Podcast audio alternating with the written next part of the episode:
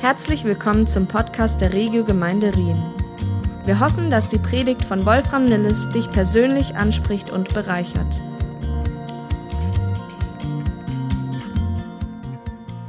Die Predigt von letzter Woche, wer ist dabei gewesen, hat das mitbekommen.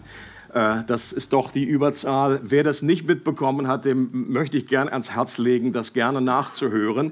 Das hat mir persönlich so aus dem Herzen gesprochen. Und äh, ich, ich finde, Manuel, der hat das einfach sehr gut in Worte gepackt, hat gute Beispiele äh, dafür gebracht, eben auch aus seinem Alltag. Das war, wenn man sehr, als Pfingstpastor, der ist schon ein bisschen länger Pfingstpastor, okay, wenn man Pfingstpastor ist und selber dann sagt, okay, seit zwei Jahren bin ich eigentlich so erst richtig intensiv in dieser Reise drin, dann gibt das eigentlich Mut für alle. Oder dann kann man sagen, nicht irgendwie, oh, äh, man, jetzt habe ich die Zeit verpasst, bin schon so lange Christ und so weiter. Leute, da ist immer wieder, Gott freut sich einfach, wenn wir wir ehrlich sind, wenn wir auch die Demut haben zu sagen, Gott, ich wünsche mir einfach noch mehr von deiner Fülle. Und ich habe mich auch sehr gefreut über diesen Durst, über diese Sehnsucht, die auch bei uns in der Gemeinde offensichtlich vorhanden ist. Dass da so viele kamen, um für sich beten haben lassen. Und wir möchten da gerade in diesem Flow einfach weitermachen. Wir möchten auch heute da weiter füreinander beten, weil das nicht nur einmalige Dinge sind, sondern und, oder, oder auch nicht so nach dem Motto, jetzt bete ich einmal für mich, da legt mir jemand die Hand auf und dann passiert nichts und dann lasse ich es einfach. Es ist einfach, es geht um ein anhaltendes Bitten. Da werden wir nachher auch noch hören in dieser Bibelstelle, die Jesus selber, äh, dieser Verheißung, die Jesus selber gibt. Äh, Predigt für heute habe ich genannt die Verheißung des Vaters. Und das wird in zwei Teilen kommen. Heute eine und in zwei Wochen dann Teil zwei. Die Verheißung des Vaters. Und es geht mir in diesen Predigten, in diesen beiden Teil 1 und 2 darum, ein biblisches, möglichst gutes biblisches Fundament zu legen von dem, was wir auch gehört haben, von dieser Erfahrung, die wir erleben können als, als Christen, äh, auch von dem, was Manuel erzählt hat. Und auch gerade, weil zu diesem Thema es unterschiedliche theologische Ansichten gibt. Und äh, es ist wichtig, dass das, was wir glauben, auf dem Wort Gottes gründet. Erfahrung ist super und das wünschen wir. Also wenn man nur die Theorie hat, keine Erfahrung ist schlecht. Aber wenn man jetzt nur Erfahrung hat und das ist irgendwie nicht abgedeckt durch das Wort Gottes, dann wird es auch irgendwie krumm. Und Gottes Wort wird uns auch dabei helfen, eine nötige Klarheit zu erhalten, wenn wir bei diesem Thema noch irgendwelche Unsicherheiten haben. Wenn wir Fragen haben, die da noch offen sind, wenn manches befremdlich scheint, wir vielleicht eher Bedenken haben oder schon negative Erfahrungen gemacht haben. Und das braucht auch jetzt keine große prophetische Gabe, wenn auch in einer Gemeinde wie unsere Größe wir einfach eine unterschiedliche Zusammensetzung haben. Da kommen Leute aus unterschiedlichen theologischen Hintergründen, man vielleicht aufgewachsen mit irgendwie einer anderen Sichtweise. Und das ist äh, mein, mein mein Wunsch ist es, dass für solche Fragen und für solche Prozesse Raum sein muss. Dass man das nicht irgendwie einfach abklemmt und einfach nur wie totschweigt und sagt, hey, das ist das, das, so ist das richtig, wie der Wolf wieder sagt. Natürlich ist es richtig, aber Das kann man oft einfach nicht mit einem Schalter nicht einfach nur abstellen. Mir ist wirklich wichtig, dass die ganze Gemeinde bei dieser Fahrt auf dem Strom, dass wir die ganze Gemeinde mitnehmen und nicht einige unterwegs irgendwie abhängen oder die irgendwie, das Floß ist schon weitergegangen und dann sind da noch einige am Hallo oder sind irgendwie am, am, am Ufer da irgendwie hängen geblieben. Ähm, die Verheißung des Vaters, äh, ein, ein Ausdruck, den ich aus, aus Bibelstellen rausgenommen habe. In Apostelgeschichte 1, Verse 4 bis 5 sagt Jesus selber Folgendes. Und das heißt von, als er mit ihnen versammelt war, ihnen sind die Jünger, befahl er ihnen, sich nicht von Jerusalem zu entfernen, sondern auf die Verheißung des Vaters zu warten, die ihr, sagt er, von mir gehört habt denn Johannes taufte mit Wasser, ihr aber werdet mit heiligem Geist getauft werden nach diesen wenigen Tagen. Jesus selber redet von dieser Verheißung des Vaters. Und bevor er gestorben ist, gerade in Johannes äh, Evangelium, Kapitel 14, 15, 16, da kannst du das lesen, dass das eines seiner zentralen Themen war, bevor Jesus gestorben ist. Er redet immer wieder von, der Geist Gottes kommt, der, der, der Tröster kommt, ein anderer Beistand, der, der kommt. Und wie wir das letzten Sonntag auch schön gehört haben, dass wir nicht verwaist bleiben, dass wir nicht alleine bleiben, sondern Jesus ist weg, aber es kommt jemand, es ist gut für euch, dass ich weggehe, weil der, der der kommt, es wird noch eine neue Qualität, eine neue Dimension geben. Der ist überall da. Der, ich, Jesus konnte sich auch nicht aufteilen, aber der Heilige Geist war überall gegenwärtig. Und hier redet Jesus von dieser Taufe im Heiligen Geist. Und das ist ein Begriff, den Jesus selber gebraucht, aber es wird in, in, in der Christenheit eben oftmals unterschiedlich äh, gewichtet oder äh, definiert. Und Jesus selber sagt, nach wenigen Tagen wird genau das kommen, wird genau das in Erfüllung gehen. Und zehn Tage darauf kam es dann, und das war das Pfingstfest, das was wir kennen, und das feiern wir ja auch in einigen Tagen dann, das Fest der Pfingsten. Es war damals ein Erntedankfest das war eine Bedeutung. Es wurde aber auch gefeiert, die Juden feierten und gedachten des Empfang des Gesetzes. Als Mose vom, vom Berg kam und er die beiden äh, Gesetzestafeln runterbrachte. Und jetzt am Beginn des neuen Bundes kam an diesem Pfingstfest an dieser Erinnerung kein neues Gesetz vom Himmel. Das war jetzt nicht 2.0, das waren jetzt nicht irgendwie noch irgendwie noch ein paar Gesetze dazu oder ausgetauscht, sondern es kam eine Person vom Himmel, der Heilige Geist. Und ich liebe dieses Bild, das den Unterschied zwischen altem und neuen Bund so deutlich macht. Das war am Anfang einfach Gebote, die man erfüllen musste von außen. Und jetzt kam eine Person, die in Menschen hineingegossen wurde die von innen heraus, wo Gott schon angekündigt hat im alten Bund, ich werde machen, ich werde mein Gesetz in euer Herz schreiben und ich werde machen, dass ihr in meinen Geboten wandelt. Ein Riesenunterschied. Und das erleben wir eben auch, wie das bei den ersten Jüngern, wie Jesus auch selbst Jesus, der beste aller Lehrer, der hat so versucht, einfach den, seinen Jüngern da irgendwie was beizubringen, sich zu demütigen, den anderen höher zu achten. Und das haben die bis zum Schluss irgendwie nicht geschnallt. Aber kaum kam der Heilige Geist, waren die wie verwandelt. Jetzt endlich raffen wir das. Jetzt können wir, haben wir auch die Kraft von innen. Menschen zu lieben, selbst den Zachäus, äh, ohne Quatsch, Matthäus meine ich, selbst die, selbst die Weirdesten oder die einfach so anders sind als wir. Und das Getauftwerden mit dem Heiligen Geist wird mit verschiedenen Formulierungen beschrieben. Jesus selbst hat gesagt, ihr werdet Kraft empfangen wenn der Heilige Geist auf euch gekommen ist. Deswegen lauft noch nicht weg, geht noch nicht aus Jerusalem, wartet, bis ihr diese Kraft bekommt. Irgendjemand Interesse an Kraft in seinem christlichen Leben? Okay. Ich gehe davon aus, dass die meisten Hände, wenn du jetzt nicht heben konntest, dann hast du einfach nicht die nötige Kraft und dann brauchst du es erst recht. Oder es heißt, die Nachfolger wurden mit Heiligem Geist erfüllt.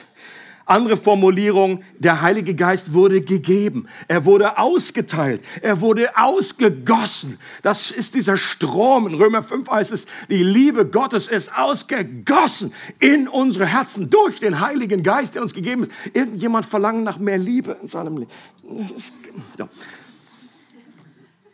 Oder er fällt auf eine Versammlung oder sie wurden gesalbt mit dem Heiligen Geist oder sie erhalten die Gabe des Heiligen Geistes. Sie wurden versiegelt. Alles verschiedene Beschreibungen dieses selben Ereignisses, dieser Realität des Heiligen Geistes. Und eine der Fragen, die manchmal irgendwie nicht ganz klar sind, ist, war das erste Pfingsterlebnis, war das einmalig? So nach dem Motto, schauen wir da nur zurück oder war das etwas, was immer wieder auch sich ereignen kann, auch heute noch? Das ist ja eine wichtige Frage. Und nun glaube ich persönlich auch, dass das erste Pfingsten etwas Besonderes war.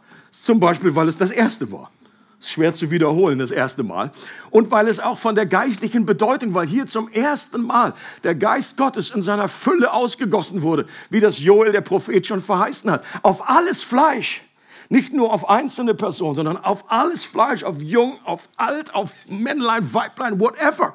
Auf Juden, alle, auf alles Fleisch. Aber ich persönlich glaube, dass diese inhaltliche Verheißung des Geistes noch heute gilt und dass wir nicht nur wehmütig zurückschauen müssen, so nach dem Motto, was damals begonnen ist, sondern dass wir selber auch so eine Pfingsterfahrung, so eine Erfüllung mit dem Heiligen Geist erleben können, dass das etwas ist, was Gott verheißen hat. Und so verstehe ich Petrus auch bei seiner Predigt an Pfingsten selbst. Lesen wir mal, was er damals gesagt hat. Die, die Christen, äh, oder die, die, nicht die Christen, aber die Menschen damals haben äh, ihn selber gefragt, ja, was müssen wir tun? Was müssen wir tun? Was sollen wir jetzt tun? Das ist eine super Frage. Wenn ein Prediger so eine Frage bekommt, er sagt, ja, vielen Dank. Sage ich dir gern. Und Petrus sagt folgendes, kehrt um. Das heißt, ändert euer Denken. Das heißt nicht einfach dreht euch um und geht nach Hause, sondern sagt, seht die Dinge anders. Versteht, dass, dieses, dass die Perspektive jetzt mit Jesus eine neue Perspektive hat. Versucht zu verstehen, wie, wie Jesus hineinpasst in diese Kontinuität mit dem alten Bund. Kehrt um und jeder von euch lasse sich auf den Namen von Jesus Christus taufen auch das ist eine wichtige Voraussetzung. Wenn jemand unter uns sein sollte, der das noch nicht äh, für sich erlebt hat, eine Taufe im Wasser, dann bist du auch herzlich eingeladen. Wir haben im Juni noch eine Gelegenheit. Am 11. Juni kannst du schon mal eintackern. In der Wiese. Auch das ist nicht selbstverständlich. Manche sagen in Wasser. Man, wir machen es in der Erde. Nein, Quatsch.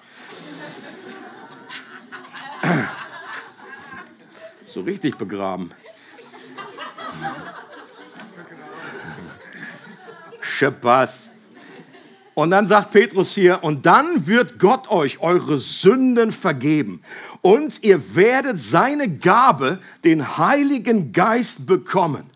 Denn die Verheißung gilt euch und euren Nachkommen und darüber hinaus allen Menschen, auch in den entferntesten Ländern, allen, die der Herr, unser Gott, zu seiner Gemeinde rufen wird. Also zumindest ist doch diese Gabe Teil von die, die, auch der Heilige Geist ist doch Teil von dieser Gabe, von dieser Verheißung, von der äh, Petrus hier redet. Und Petrus begrenzt das eben jetzt nicht nur auf diese ersten 120 People, die das erste Pfingsten dort erlebt haben, sondern er sagt, das gilt all, allen, allen anderen, auch die, die 5000, die sich hinterher bekehrt haben. Und das gilt euren Nachkommen und es geht weiter und das wird allen, die Gott zurufen wird, gilt diese Verheißung. Können wir uns da einig sein? Also so kann, ich kann das nicht anders verstehen. Eine andere Frage, die immer wieder im Raum steht, ist, ist die Geistestaufe, diese Taufe mit dem Geist, ist das nicht auch die Wiedergeburt gleichzeitig? Ich persönlich glaube auch, dass jeder Christ, der von neuem geboren ist, den Heiligen Geist in einer Hinsicht hat in seinem Leben. Wir können das Wirken des Heiligen Geistes gar nicht äh, nicht haben, wenn wir gläubig geworden sind.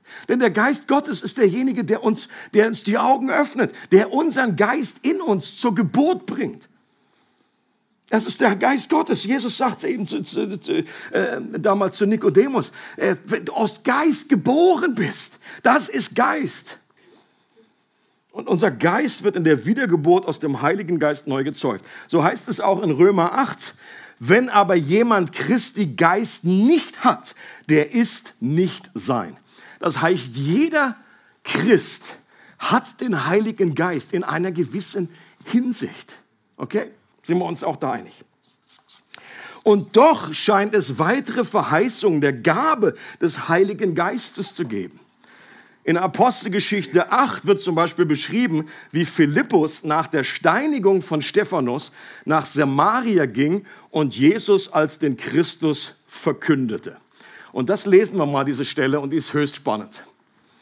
Da heißt es, die Volksmengen achteten einmütig auf das, was von Philippus geredet wurde, indem sie zuhörten und die Zeichen sahen, die er tat. Denn von vielen, die unreine Geister hatten, fuhren sie aus, mit lauter Stimme schreiend, und viele Gelähmte und Lahme wurden geheilt. Und es war große Freude in jener Stadt. Als sie aber dem Philippus glaubten, der das Evangelium vom Reich Gottes und im Namen Jesu Christi verkündigte, ließen sie sich taufen, sowohl Männer als auch Frauen. Mal nur bis hierher.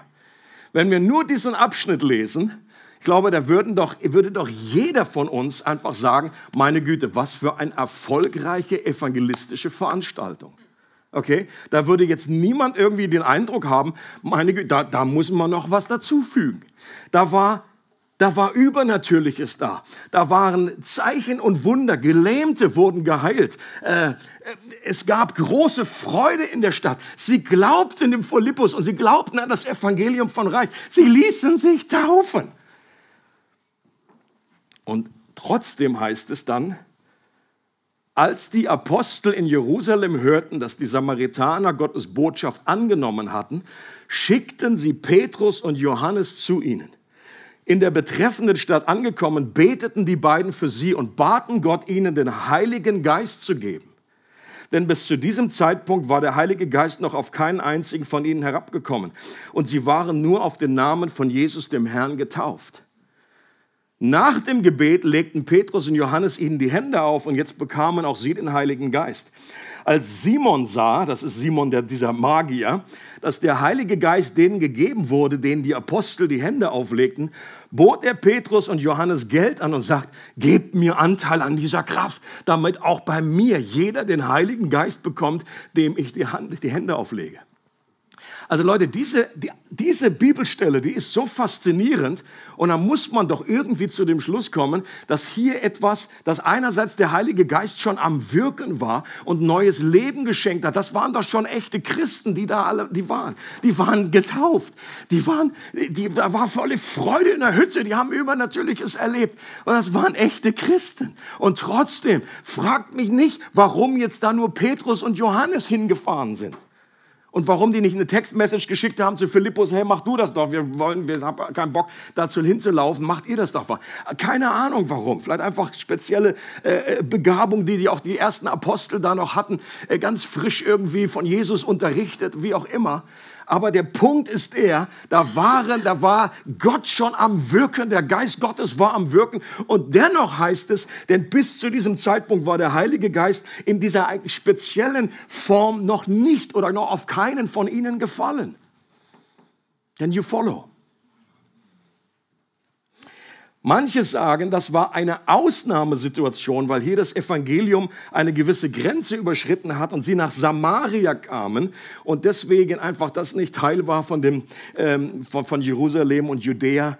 Aber bei anderen Gelegenheiten war das im Prinzip ähnlich. Und ich lese jetzt noch eine vor, äh, eine Gelegenheit, die fand 20, ungefähr 20 Jahre nach Pfingsten statt. Also ich glaube, in dem Fall kann man jetzt nicht sagen, jo, das ist einfach auch noch so am Anfang, am Beginn noch so eine gewisse Grenzsituation. Die haben das noch nicht mitbekommen oder irgendwie 20 Jahre später heißt es, während Apollos in Korinth war, zog Paulus durch das kleinasiatische Hochland und dann zur Küste hinunter nach Ephesus. Dort trat, traf er auf eine Gruppe von Jüngern, die seine Aufmerksamkeit auf sich zogen. Und dann stellt er ihnen eine Frage und sagt, habt ihr den Heiligen Geist empfangen, als ihr zum Glauben gekommen seid? Man kann hier auch übersetzen, nachdem ihr zum Glauben gekommen seid. Habt ihr den Heiligen Geist? Es wird leider auch nicht berichtet, warum Paulus diese Frage stellt, denn irgendwas muss er entdeckt haben in diesen Jüngern. Okay? Also irgendwie was hat er gespürt, irgendwie, dass er überhaupt auf diese Frage gekommen ist. Vielleicht waren die irgendwie freudlos, vielleicht waren die irgendwie kraftlos, die hingen da wie ein Schluck Wasser an der Kurve. Äh, keine Ahnung. Oder er hat einfach einen gewissen Impuls durch den Geist Gottes, aber er fragt sie diese Frage. Und wenn die Wiedergeburt mit dieser Taufe im Heiligen Geist identisch ist, jetzt müsst ihr gut mitdenken, wenn das identisch ist, wenn man einfach, wenn man in dem, in dem Moment, wo man Christ wird, wenn man dann auch in diesen Geist Gottes in vollem Maße hineingetaucht wird und diese Taufe das Deckung dasselbe ist wie die Wiedergeburt, dann macht eigentlich diese Frage, die Paulus hier stellt, wenig Sinn. Dann würde er also nach dem Motto, als ihr Christ wurdet, seid ihr dann Christ geworden? Das wäre ungefähr die Frage. Habt ihr, wenn es gar nicht möglich ist, äh, äh, Christ zu werden, ohne dass man das ganze Maß an Heiligen Geist bekommt, dann ist das irgendwie überflüssig. Und dann geht es eben weiter und dann sagen die Jünger, den Heiligen Geist empfangen, entgegneten sie. Wir haben nicht einmal gehört, dass der Heilige Geist schon gekommen ist. Und dann fragt Paulus weiter, ja, was für eine Taufe ist denn an euch vollzogen worden? Dann sagen sie die Taufe des Johannes. Da sagte Paulus, Johannes rief das israelische Volk, israelitische Volk zur Umkehr auf und taufte die, die seinem Aufruf folgten. Aber er verband damit die Aufforderung an den zu glauben, der noch nach ihm kommen würde, nämlich an Jesus. Ähm, man, die, diese, diese Spannungsfelder, die sind ja den anderen Menschen auch, oder allen Christen auch bekannt, auch denen, die das irgendwie theologisch anders sehen. Und manchmal wird gesagt, dass das keine richtigen Gläubigen waren, dass die noch gar nicht Christen waren. Aber der Begriff Jünger wird eigentlich in der Schrift in der Apostelgeschichte immer nur dann gebraucht, wenn das richtige Christen waren. Wir kriegen auch einen Hinweis darauf, durch wen die zum Glauben gekommen sind, durch Apollos.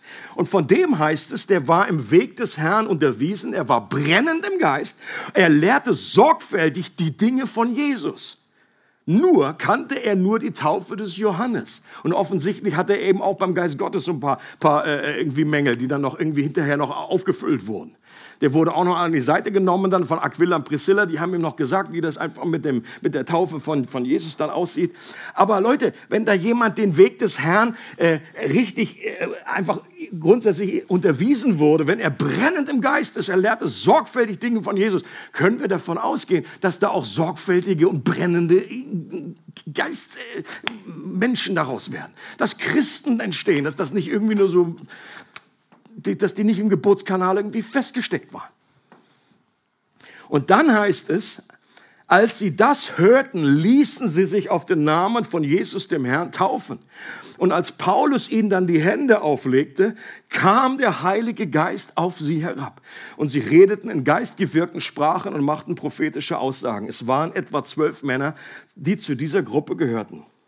Jetzt mal angenommen, es, das, das würde jetzt nicht so stimmen, diese Variante, die ich irgendwie vertrete. Und es ist wirklich so, dass die dann einfach erst durch Paulus zum Glauben gekommen sind, dass die jetzt sich erst bekehrt haben. Dann, dann wäre das Vorgehen von Paulus trotzdem sehr, sehr unkonventionell. Wenn es hier nur um ihre Bekehrung geht. Denn normalerweise äh, sagen wir nicht einfach, dann legen wir nicht die Hand auf, äh, jemanden auf und sagen, und dann wird er erfüllt und dann du, jetzt bist du Christ. Okay, das, das macht auch keiner von uns heute. Der Empfang des Heiligen Geistes war damals offensichtlich auch eine Erfahrung, die man irgendwie erleben konnte, die man auch irgendwie erkennen konnte. Das wird hier bei Paulus so deutlich, weil er irgendwie sagt, er, er merkt, dass ihnen irgendwie etwas fehlt. Und auch da, in dem Fall, er betet für sie und dann wird das sichtbar oder hörbar.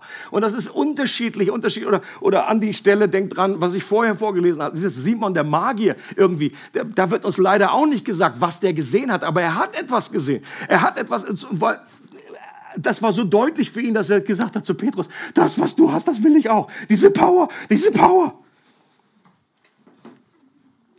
Und Leute, diese Power, das wünsche ich mir. Und es, dabei geht es nicht nur darum, dass es irgendwie nur spektakulär wird und dass es irgendwie nur zofft und zischt und dass es nur um irgendwelche Äußerlichkeiten geht oder irgendwelche Manifest Manifestationen. Mir persönlich ist es einfach sekundär, ob jemand da irgendwie lacht oder weint oder irgendwie zappelt oder irgendwie äh, quietscht oder was auch immer oder auf dem Boden liegt oder nicht. Das sind einfach sekundäre Dinge. Wenn wir, und was auch nachvollziehbar ist, die Bibel ist voll von solchen äh, Aussagen, dass irgendwie etwas, äh, wenn, ist auch verständlich, dass wenn wir dem allmächtigen Gott begegnen, dann reagiert unser Körper. Das ist doch irgendwie äh, nachvollziehbar. Wenn du deinen Finger in die Steckdose steckst, dann machst du auch irgendwelche Bewegungen. Aber das ist doch nicht das Entscheidende. Und wir sollten uns nicht nur fokussieren auf irgendwie das. Es geht nicht nur darum, ob man in Sprachen beten kann oder nicht. Es geht nicht nur darum, ob man irgendwie äh, irgendwelche mal irgendwie gezappelt hat oder irgendwie umgefallen ist nach dem Motto, oh, abgehakt, oh, Halleluja, ich hab's geschafft, ich hab auf dem Boden gelegen. Sondern wichtig ist doch, dass wir die Veränderung, die wieder stattfindet, wenn du aufstehst und wieder nach Hause gehst. Und das ist doch, und das ist auch so schön rübergekommen bei Manuel. Ähm, das ist einfach, wie wir das einen Unterschied gemacht hat in seinem Leben. Wie seine Frau gesagt hat, du bist anders. Und das meine ich positiv. Du schreist deine Kinder nicht mehr an. Leute, wenn das nicht die Frucht des Heiligen Geistes ist, mehr Liebe, wir brauchen diese, äh, diese Kraft und diese Gegenwart von Jesus. Und es gibt noch weitere Beispiele aus der, aus der Schrift von Menschen, die das Wirken des Heiligen Geistes in einer Hinsicht erfahren haben, die dann in einer anderen Hinsicht und größeren Fülle nochmals neu erlebt haben. Und das kommt dann in Teil zwei. In zwei Wochen werde ich das aufgreifen. Ich möchte dich gerne fragen, was du auf die Frage von Paulus geantwortet hättest, wenn er dich gefragt hätte. Sagen wir mal, Paulus kommt jetzt hereingeschlichen und geht durch die Reihe und er fragt dich, hast du den Heiligen Geist empfangen, als du gläubig wurdest? Was hättest du gesagt? Und ich glaube, wir dürfen bei dieser Antwort absolut ehrlich sein. Es ging Paulus bei der Frage in keinster Weise darum, Menschen bloßzustellen oder irgendwie so eine Art Zwei-Stufen-Christentum einzuführen, so nach dem Motto, oder oh, sind die, die Nein gesagt haben, bitte auf die Seite links. Da kommt dann die Seelsorge und dann hier die Rechten, das sind einfach die Überchristen. Das ist überhaupt nicht im, im, im Sinne von Paulus gewesen. Es ging ihm darum, dass wir alles an Segen erhalten, was Gott uns versprochen hat. Amen dass wir die, diese Verheißung des Vaters, seine Fülle erhalten und das offenbar auch nicht nur einmalig, sondern immer wieder. Leute, es geht doch auch nicht darum, dass man als Christ mal irgendwie in seinem geistlichen Pass irgendwie abhaken kann. Oh ja, 1974, da kam der Geist auf mich und seitdem bin ich zwar trocken wie so ein geschnitten Brot, aber ich habe das mal erlebt früher. Mir, mir persönlich, ich kann auch gut mit Leuten, die das theologisch anders sehen an der Stelle. Und ich sage dann immer, können wir uns zumindest darauf einigen, dass es um das Hier und Heute geht? Sind wir heute erfüllt und frisch und begeistert über den Heiligen Geist? Denn diese, da sind wir doch spätestens, selbst wenn man das, diesen Begriff Geistestaufe irgendwie anders definiert oder whatever, ist mir dann irgendwie zweitrangig. Aber diese, äh, die grundsätzliche Aufforderung in Epheser 5 werdet immer wieder erfüllt mit dem Heiligen Geist. Das ist doch in jedem Fall. Besteht doch. Amen. Einer ist begeistert. Einer. Nein, ja, die Frau von Potiphar.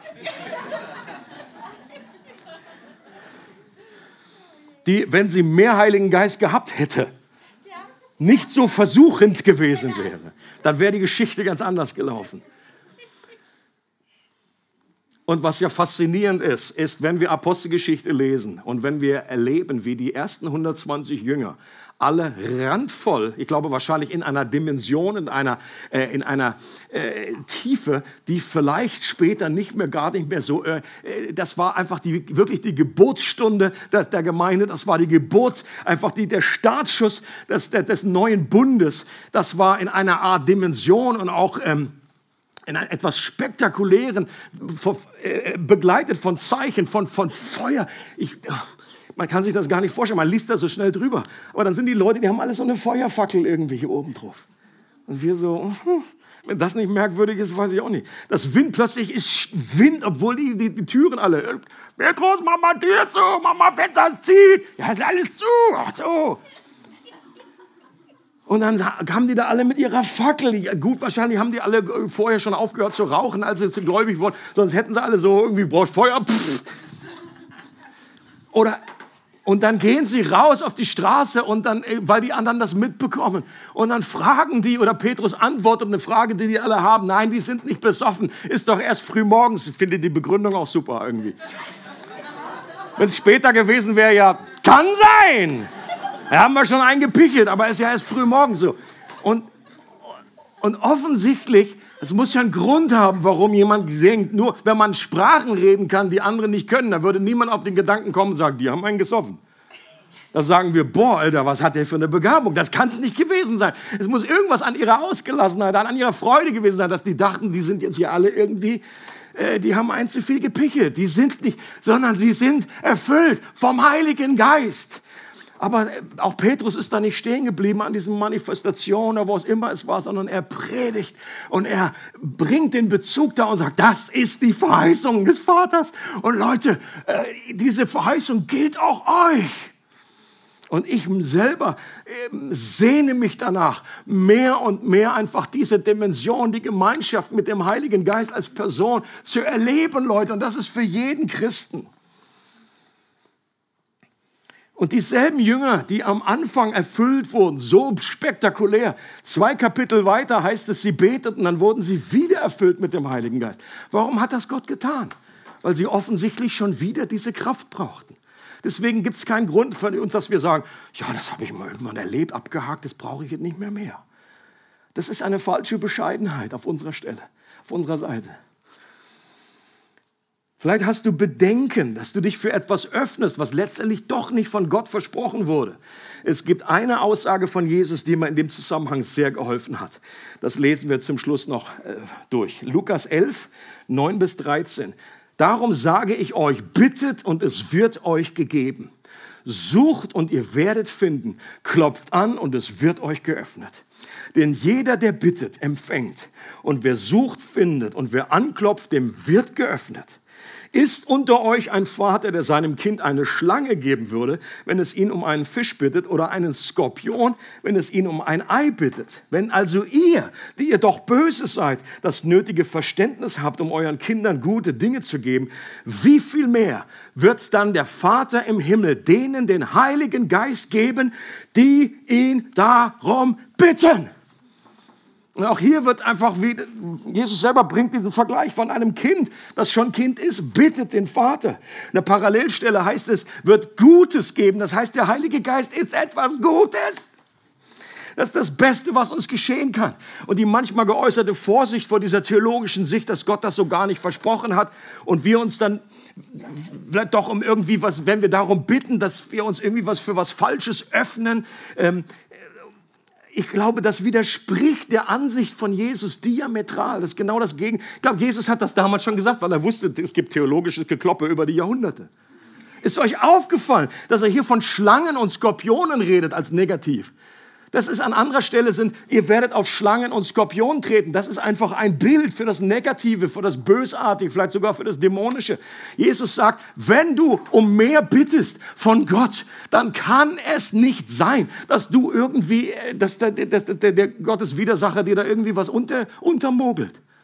Das ist von Jesus ausgeschlossen. Was für ein verdrehtes Gottesbild. Wenn man sagt, ich, bete, ich möchte mehr von Gott. Ich sage immer wieder, äh, das Schlimmste, das Aller, Allerschlimmste, was uns passieren könnte, sagen wir mal, wenn das doch nicht stimmt, dass wir einfach um mehr beten und wir bekommen es nicht. Schlimmer kann es nicht werden. Okay? Aber ich glaube an diese Verheißung des Vaters. Ich glaube, dass Gott uns begegnen möchte mit einer neuen Fülle. Und Voraussetzung ist dieser Durst, diese Einladung von Jesus. Ist, hat jemand Durst von euch? Möchte Worship Team einladen. Lass uns einfach, bevor wir dann auch später noch füreinander, wir beten heute auch noch für alles, was sich bewegt und was Gebet haben möchte. Okay?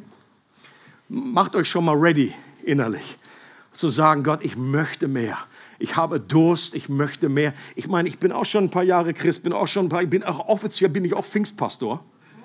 Und ich sage heute auch ohne falsche Scham, ich, ich suche, ich glaube, ich habe noch lange nicht diese Fülle erreicht von dem, was Gott mir eigentlich geben möchte. Und da geht es überhaupt nicht darum, dass wir uns irgendwie da äh, irgendwie negativ oder wenn, wenn, wenn Paulus mich fragen würde, hast du den Heiligen Geist empfangen? Ich sage, äh, ja, ich glaube schon, aber ich möchte noch mal, ich möchte noch mal. Ich sage ja auch nicht, hast du letztes Jahr mal getrunken, Wolfi? Ja, reicht's dir? Nee.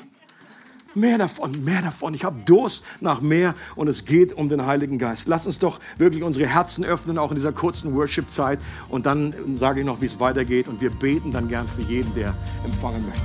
Amen. Es freut uns, dass du heute zugehört hast.